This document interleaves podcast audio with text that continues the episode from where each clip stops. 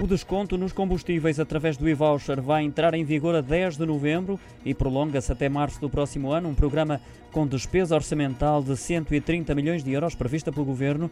Trata-se de um desconto que pode ser acumulado se não houver utilização de 10 cêntimos por litro nos combustíveis e que está limitado aos primeiros 50 litros mensais. Para ter acesso ao desconto, basta aceder ao e-voucher, registar o número de contribuinte e efetuar o pagamento com cartão bancário nas bombas de gasolina. Dois dias depois, o desconto acaba por entrar na conta bancária, explicou António eh, Mendonça Mendes, eh, o secretário de Estado dos Assuntos Fiscais. Quem já está inscrito no e-voucher não tem de fazer nova inscrição. Quem ainda não o fez pode fazê-lo a partir de 1 de novembro.